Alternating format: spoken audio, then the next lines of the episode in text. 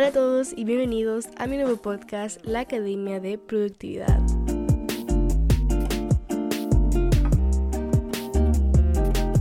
Si no me conocen, yo soy Isadora Vera, soy una estudiante de física de primer año viviendo en Francia y tengo el canal de YouTube Isadora Vera con más de 560 mil suscriptores. Y este es mi nuevo podcast. Este primer episodio es simplemente uno de presentación. Quiero hablar un poco sobre cómo va a funcionar este podcast, cuándo lo subiré, el sistema de temporadas que va a haber y también explicarles por qué el título es Un nuevo comienzo, porque sí tiene una razón y me gustaría hablar sobre ello en este primer episodio. Para empezar, hay que saber cada cuánto tiempo se publicará este podcast y la respuesta ya estaba en mi sitio web que es isadoravera.com por si les interesa, pero básicamente habrá un episodio del podcast un miércoles por medio. Ahora mismo es el miércoles 11 de agosto, entonces el próximo miércoles no habrá un episodio, sino que en dos semanas. Y también para hacer este podcast mucho más fácil para mí, he decidido crear un sistema con temporadas. Entonces ahora mismo estamos en la primera temporada. Aún no sé exactamente hasta cuándo va a durar, pero sí se va a acabar esa primera temporada y obviamente va a haber una segunda temporada, pero entre la primera y la segunda va a haber un pequeño tiempo de pausa, como cuando están las series en la tele bueno, simplemente un sistema de temporadas para que se me haga mucho más fácil planear los episodios y que sea mucho más fluido.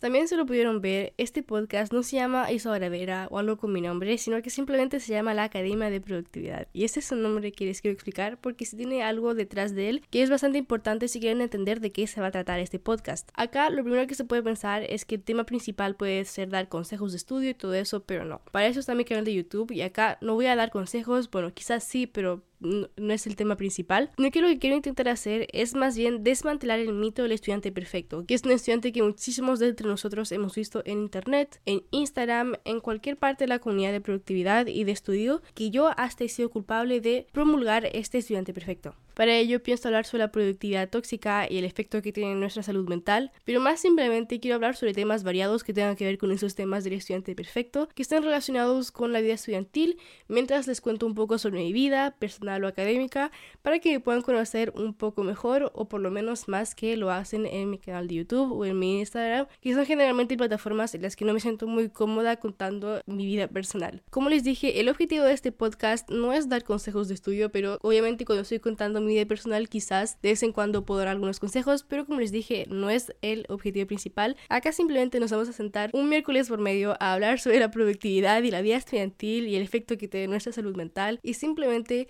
hablar un poco sobre mi vida personal y ese tipo de cosas. Pero, ¿por qué este episodio se llama Un nuevo comienzo? Simplemente porque últimamente en mi vida han habido muchísimos cambios y me pareció una buena idea hablarles y contarles un poco sobre estos cambios que tienen que ver con la universidad, con mi vida personal y todo ese tipo de cosas que siempre quieren saber, pero que generalmente evito responder. Y acá se los voy a contar y también les voy a explicar por qué para mí septiembre es un nuevo comienzo de algo totalmente diferente de lo que tenía planeado hacer. Si hablo de un nuevo comienzo es porque han habido muchísimos cambios. Y por ejemplo, para contarles un poco, en solo una semana lo que voy a hacer el próximo año cambió bastante. No me refiero a un cambio de carrera, por supuesto voy a estudiar física, eso no cambió, pero es otra cosa. Pero antes de empezar a lo que pasó durante esa semana, hay que empezar por el principio. Y a esto me refiero a septiembre de 2020, que es donde empezó mi último año escolar, que de hecho fue un año bastante complicado. Pero para que sepan más o menos el contexto, fue un año bastante complicado en cuanto a mi salud mental y por ende eso afectó mis resultados académicos. Y no entraré en detalles porque en el próximo episodio ahí estará toda la historia con lo que pasó y para que no se preocupe, no me pasó como algo exactamente que fue súper grave, no, es algo mucho más simple, pero que sí me afectó bastante. Pero bueno, antes de que pasara todo esto, mi plan inicial para septiembre de este año, septiembre de 2021, para la universidad, era bastante diferente a lo que voy a estar haciendo ahora en septiembre. Básicamente, por si conocen más o menos el sistema francés, lo que yo quería hacer era una prepa. No se llama prepa, sino que la gente le dice prepa porque es un diminutivo de lo que es, que sería classe préparatoire aux grandes écoles que en español sería clases preparatorias para las grandes escuelas. Y en Francia hay un sistema de grandes escuelas que son como universidades que son muy muy prestigiosas no solo a nivel nacional sino que a nivel internacional y básicamente las prepas son dos años en los que te preparas para entrar a esas grandes escuelas. En Francia cada pregrado, excepto algunas carreras como medicina o derecho, que esas por supuesto tienen que durar más, duran solo tres años. Por ejemplo, si estudias psicología, física, esa carrera dura solo tres años en cuanto al pregrado. Después tú puedes hacer el magíster, etcétera, etcétera. Bueno, entonces la prepa lo que hace es simplemente prepararte para pasar el concurso para poder entrar a las grandes escuelas, pero no son dos años perdidos porque durante esos dos años sigues haciendo el programa universitario y es por eso que cuando entras a las grandes escuelas entras ya a tu tercer año de universidad y después sigues hasta el magíster en esa escuela.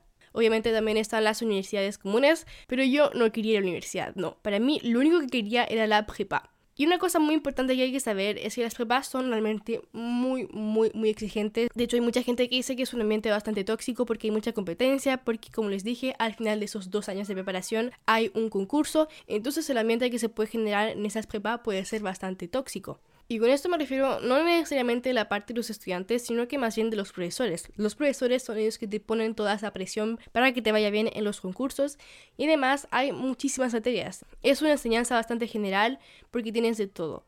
Pero bueno, como les dije, para mí la prepa era la única vía. Era lo único que quería. Para mí era la prepa, la prepa o la prepa. No quería ir a la universidad típica. No sé por qué, pero me metí en la cabeza que eso era lo que quería.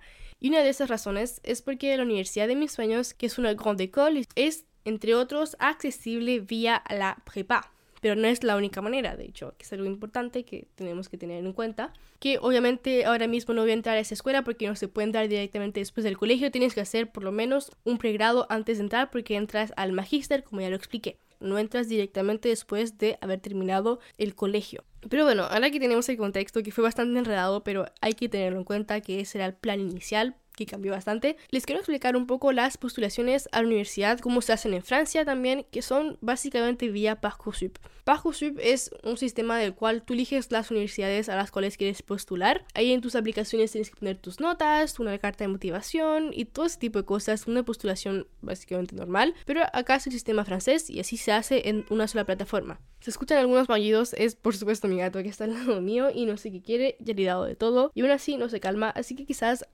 puedan escuchar maullidos.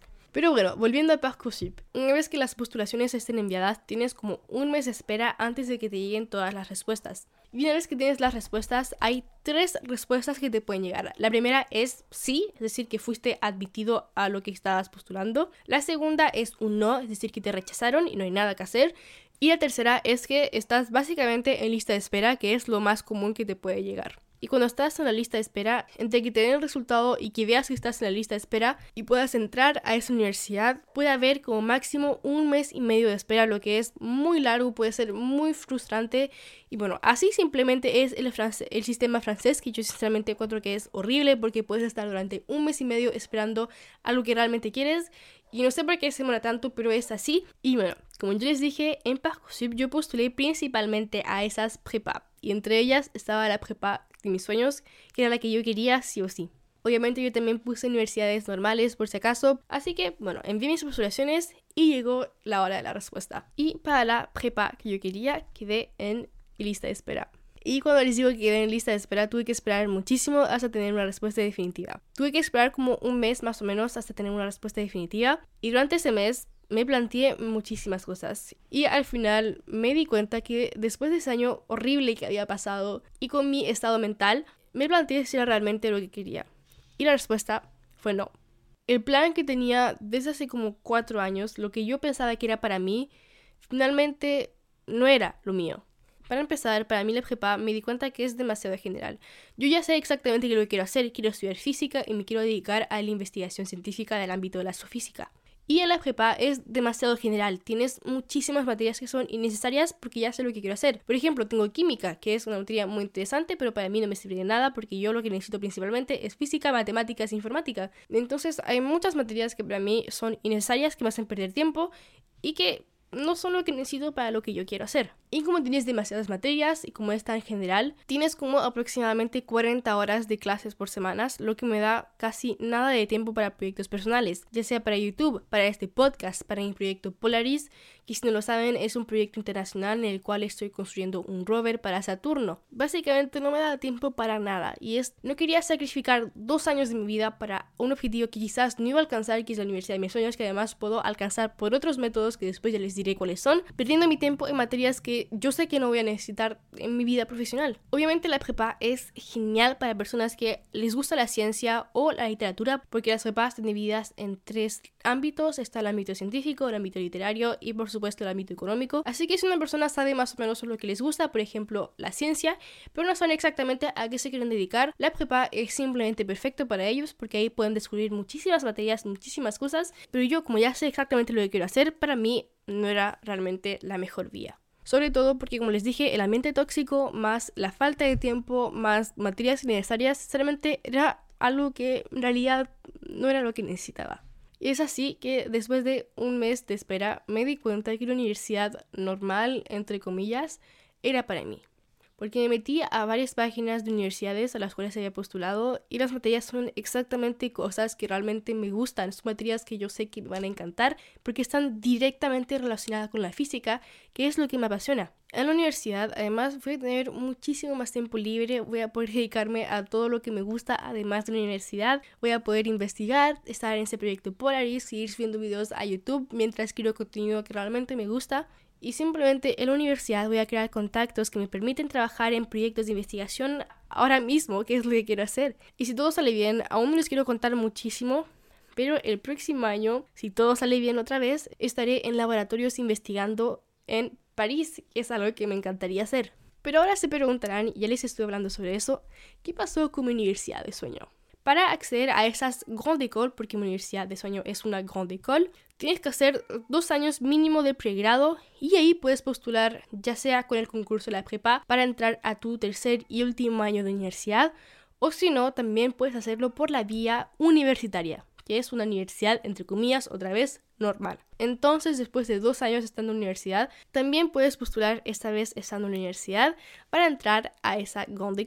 Es decir, que aunque no haya elegido la prepa, aún así puedo postular por la vía universitaria para mi universidad de sueño para hacer mi magíster. Y es de hecho lo que intentaré hacer. Así que básicamente lo que pasó es que dejé de lado algo que no era nada para mí y ahora encontré algo muchísimo mejor que es la universidad normal, en la cual tengo clases que realmente me van a gustar, en la cual tendré tiempo para hacer todos mis proyectos de investigación y aún así podré alcanzar mi objetivo que es el que siempre he tenido, estar en esa grande école. Entonces, básicamente lo que les quiero decir ahora mismo en esta pequeña moraleja de este primer episodio del podcast, ahora tiene un poco mejor porque le puse nuevo comienzo, es que siempre hay que tener un plan B y siempre tenemos que priorizar nuestra salud mental. A veces lo que nosotros queremos y lo que nosotros pensamos que es lo que realmente nos va a hacer bien, no es necesariamente lo mejor para nosotros. Yo me di cuenta que lo que yo quería hace como 4 o 5 años en una semana me di cuenta, porque eso pasó realmente súper rápido, que no era nada para mí. De hecho, yo a la idea de entrar a la prepa me sentía súper mal, no me sentía entusiasmada, que es algo súper raro para mí, porque yo siempre soy el tipo de persona que se entusiasma muchísimo con el regreso a clases, que en el verano se pone a estudiar porque ya quiere entrar a clases, y con la prepa no me pasaba eso. Tenía muchísimo miedo de que iba a ser demasiado estresante, de que no iba a lograr manejar mi YouTube con esa prepa, y simplemente tenía miedo para mi salud mental, no sabía qué me iba a pasar, y básicamente no me gustaba la idea de tener que abandonar toda mi vida, ya sea personal y todos mis proyectos, solo para tener que concentrarme dos años 100% a mis estudios, pero no solo a lo que realmente me apasiona, porque si fuera solo física, bueno, genial, porque si fueran realmente cosas que sí me gustan, que son materias que sí me van a ayudar en mi vida profesional, bueno, pues genial, ahí lo hice considerado muchísimo más. Entonces, yo terminé haciendo lo que al principio me negaba a hacer. Yo no quería ir a la universidad normal, pero en realidad me di cuenta que esa es la opción perfecta para mí no solo para mi salud mental, de hecho cuando tomé la decisión de ir a la universidad normal y que abandoné la prepa, me sentí como que un peso se levantó de mis hombros. Me siento muchísimo más feliz y cómoda con mi decisión ahora que elegí eso. Y es, como les dije, realmente la opción perfecta para mí porque estaría haciendo lo que siempre he querido hacer, que es la investigación científica. Obviamente aún tengo mucho, mucho trabajo que hacer antes de ser realmente científica, antes de realmente trabajar en la investigación científica, pero por lo menos con tan solo 18 años, que para mí es muy joven, ya estaré iniciada en el mundo de la investigación gracias al programa universitario en París que descubrí cuando decidí que la prepa no era lo mío cuando decidí que lo que siempre quería hacer finalmente no era para mí. Entonces, lo que yo estaré haciendo ahora mismo en septiembre es simplemente ir a la universidad normal acá en Francia. Y si todo sale bien, el próximo año 2022 me voy a París. Entonces, si me siguen, saben que hace poco tiempo me cambié de departamento a uno mucho más grande y mucho más lindo que me encanta. Es un video que amé hacer y si lo vieron, bueno, ya saben de qué estoy hablando. Entonces, con el depto nuevo y esto, realmente estoy viviendo un nuevo comienzo en mi vida, una nueva etapa. Y es una etapa en la cual realmente me siento feliz con lo que hago después de haber estado un año bastante mal conmigo misma.